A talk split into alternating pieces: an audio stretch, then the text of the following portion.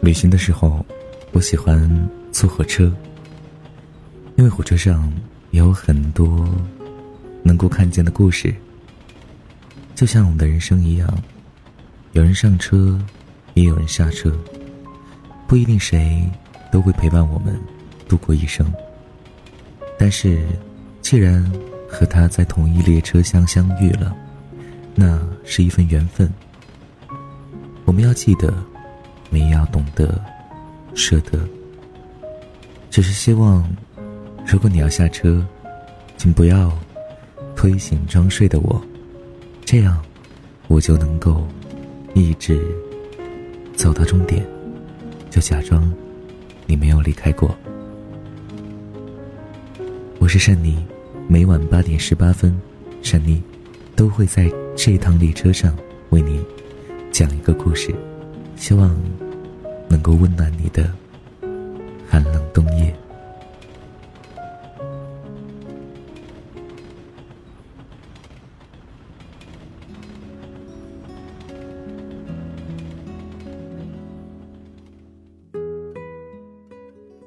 魔戒中，阿拉贡和神箭手追半兽人时说：“他们好像被鞭子抽打着。”仔细想想。你我又何尝不是这样？而很多时候，我们并不知道，驱赶着自己拼命的那条鞭子来自何方，这真的很悲哀。不优秀，不配活。谁制造了我们如此变态的应试教育体系？最初的时候，我以为是教育部门的官员。一个在教育系统工作的朋友很有感慨地说。应试教育体系的压力来自于官员想升职的动力，官员考核的凭证就是升学率，可升学率是这么个东西，你这边高了，我那边就低，所以竞争非常激烈。官员的压力给了校长，校长给了老师，老师给了孩子和家长，家长也给孩子制造压力。听着很有道理，我觉得蛮幸福。当时我还在广州日报做国际新闻，因此啊，给一位跑教育线的记者说了这个思路，建议他不妨就此啊做个大话题。等二零零五年开始做心理专栏后，我听了家长和学生们的无数故事，开始认为家长啊应该担守责。中国家长们对孩子的期待实在是太可怕了。再过几年，逐渐也了解到。老师们组成的学校系统也是变态的存在，他们导致小学一年级学生的学习压力都要胜过上班族，而且还有各种方式控制着家长，让家长监督孩子。例如，每个家长每天至少收到三条短信，被告知你的孩子在学校表现如何，特别是成绩如何。在以后咨询做久了，就发现。大多数来访者心里都有这么一种声音：必须追求出色。一位集美貌、学历和富有家庭于一身的女孩说：“无才华都不配活在这个世界上。不拿第一就是失败。别人家孩子考了九十九分都哭了，你才考了八十七分，怎么笑得出来呢？你都没有羞耻心吗？”这些信息综合在一起，就可以说。这是我们集体之心，我们共同制造了应试教育体系这个怪物。不优秀不配活，但是只优秀那会如何？二零一六年三月，网上出现的两个热点事件：自称北京大学毕业的一位母亲，为女儿安排了变态的作息制度，从早上五点起床到晚上十一点睡觉，都安排的满满的。简直要将女儿所有的时间都压榨出来，让女儿追求优秀。第二个，被称为“雨神”的北京大学优秀学生吴谢宇弑母，他于二零一五年七月在家里将母亲杀掉，然后用干燥剂和塑料薄膜将母亲裹了几层，最终变成了干尸。更变态的是，他在家里安装了摄像头，可以通过手机监控。这两个故事结合在一起，会有十足的讽刺意味。前边的妈妈如同一个变态控制狂，要把女儿的时间都控制在自己的手里，这其实是全能自恋的一种常见表现，让另一个完全按照自己的设想去活，目的是培养出一个完美的孩子来。吴谢宇就是一个完美的孩子，据他中学和大学同学说，成绩一直优秀，同学们都觉得他可望而不可及。GRE 成绩在全世界排到了前百分之五，智商也极高，到现在都还没有抓到，而且啊，总乐于助人，谈笑风生，阳光灿烂。但他看起来有多完美，内心就有多变态。如果没有一颗正常健康的心，这样的优秀有何意义？这两起新闻让我想起了多年前发生在广州的一起人伦惨剧：男大学生董吉军将父亲杀害，而董吉军也极力追求卓越。当为此和父亲发生争执时，他选择了弑父。吴谢宇弑母，董吉军弑父，这样极端的案件都在警醒我们，不要做像患了。卓越强迫症一样的父母，变态的逼迫孩子追求卓越。孩子首先需要成为一个有人性的人，而不是一个异化成不优秀、不配活的怪物。可是，优秀、有才华、卓越这些不是非常好的东西吗？为什么这些故事中都透露着变态的味道呢？我们可以讲一个关于婴儿的故事，这可以让我们更好的理解卓越强迫症。是怎么形成的？我一位女性来访者，她的妹妹和她丈夫的妹妹，差不多同时各自生了一个男孩。她观察到，两个新妈妈对待自己几个月大的孩子有截然不同的态度。他的妹妹对孩子总是一副爱搭不理的样子，孩子也总哭，但一般的哭声都不能让妈妈关注他，除非哭得歇斯底里，甚至上气不接下气。妈妈才会过来看看他怎么了，并且在照料孩子的时候总带着明显的不耐烦。我这位来访者就此和妹妹谈过几次，并送过妹妹关于育儿的书。妹妹也说她会想改，但一直没改。丈夫的妹妹对孩子则完全相反，她对孩子的需求非常敏感，孩子的吃喝拉撒玩睡都会得到及时的回应和满足。面对两个妹妹的不同养育风格，这位来访者出现了奇怪的矛盾态度。她是爱与自由养育的拥护者，所以理智上会认同丈夫妹妹的养育方式，反对自己妹妹的方式，但感受上，她却常常对丈夫的妹妹充满愤怒。为什么会愤怒？你的愤怒是什么？我问她。她说：“一是嫉妒，嫉妒丈夫妹妹是一个更好的母亲。”也嫉妒小侄儿可以得到这么好的照料，而且觉得这太小题大做了吧？干嘛要那么在乎一个婴儿的事啊？他自己继续反思说：“以他的了解，两个妹妹都自动沿袭了各自母亲养育他们的方式。他的妈妈就是隔离的、冷漠的，不太会关注孩子的需求，关注到了也常常像刻意不满足似的，并且他有很深刻的记忆。”小时候歇斯底里的哭，妈妈会非常不耐烦，偶尔会满足他，但多数的时候会训斥他，甚至会叫来爸爸揍他一顿。她的婆婆则是热情的、温暖的，对自己儿子、儿媳、女儿和孙子、外孙都非常用心，会把所有人的需求都记在心上，而且是自然而然的。这两种养育风格会导致什么结果？我们前面说过。婴儿都是全能自恋的，但如果得到了很好的照料，他们全能自恋，在得到满足的同时，能量也会被人性化，并会从孤独的全能自恋进入到真实的关系中，愿意承认自己的无助而去依恋妈妈，并且特别重要的一点是，他会享受平时真实的生活。既然他的吃喝拉撒睡玩的需求能够得到妈妈的照料。那意味着，他可以在这种时候和妈妈建立起连接关系，于是他会知道他的需求都是对的，都可以自如展现在关系中。相反，假如孩子的这些正常需求多数没有得到满足，那么孩子就会觉得他的需求是不应该存在的。如果存在，也是一种羞耻，该被谴责和压抑。更为重要的是，他建立关系的努力失败了，于是他会退行到他孤独的全能自恋中。他会想，日常生活是不重要的，而全能自恋才是重要的。如果我是全能的，就可以控制自己的生活；如果我是完美的，别人就会喜欢我。这就像一场战斗，你持柴刀在面前披荆斩棘，一路狂奔，后边是死神紧追不舍，跑得快就能奔到终点，而跑慢呢就被他一刀腰斩在路上，装进裹尸袋，擦干血迹，就像你从来没有存在过。卓越强迫症不优秀不配活，就是这样发展而来的。小婴儿和妈妈建立关系失败了，转而退行到全能自恋中去安慰自己。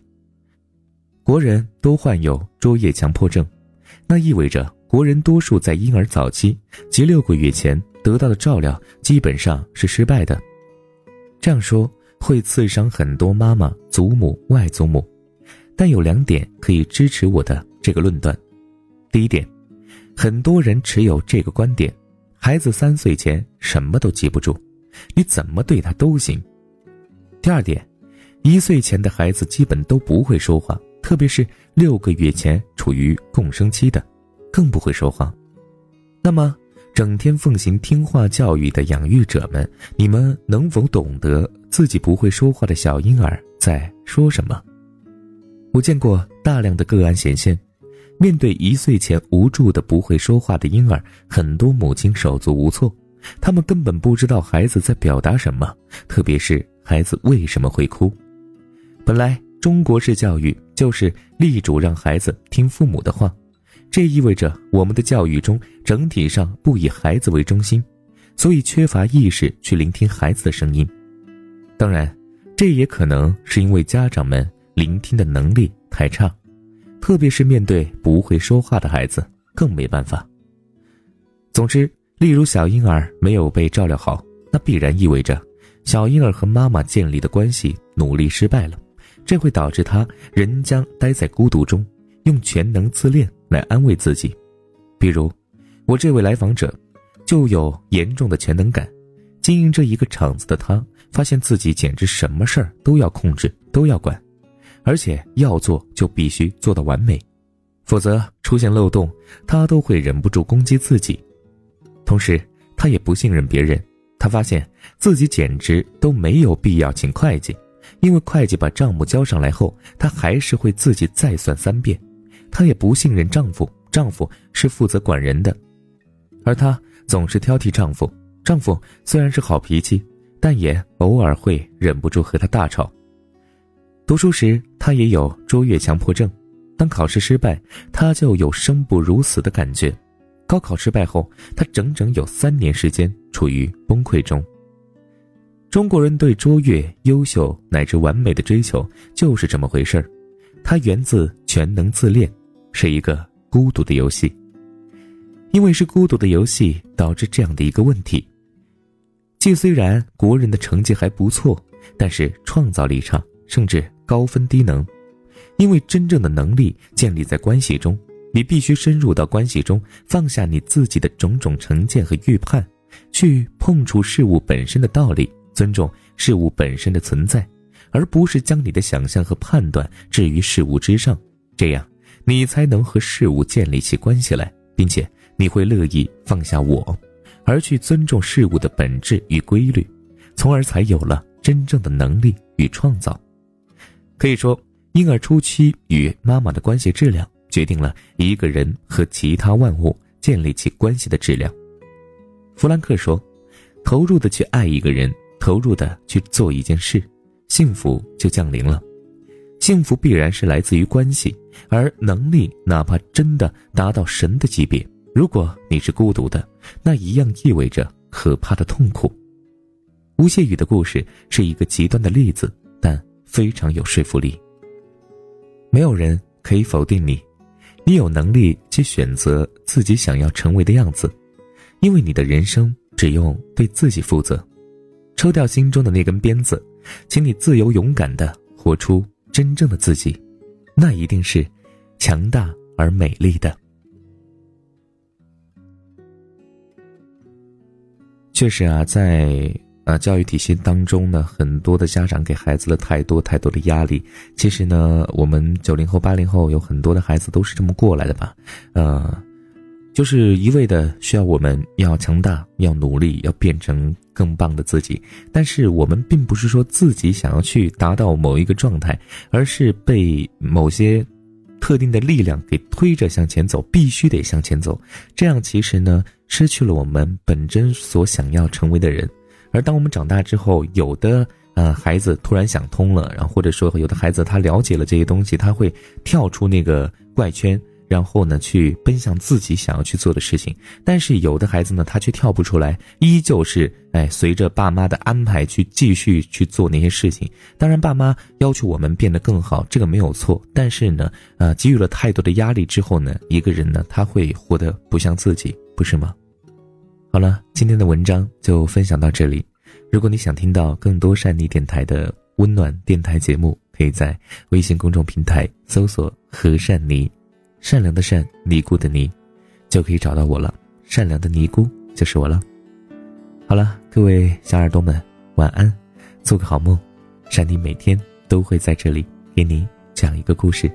我们明天再见，拜拜。三月的烟雨飘摇的南方，你坐在你空空的米店，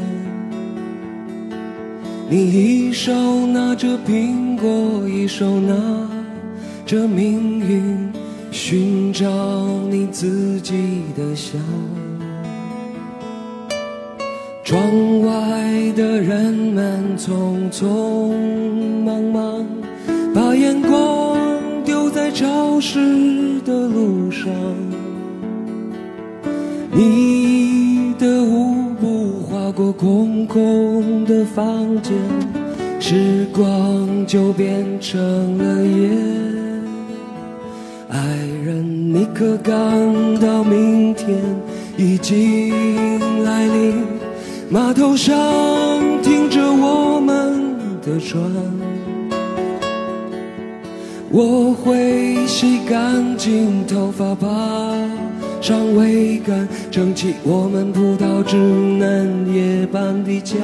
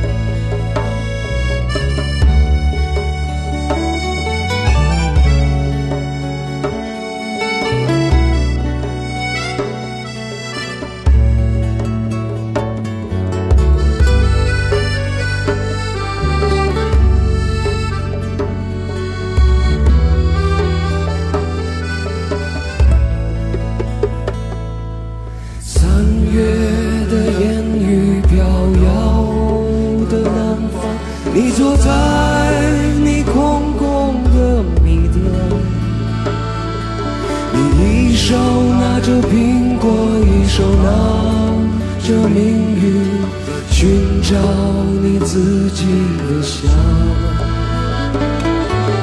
窗外的人们匆匆忙忙，把眼光丢在潮湿的路上。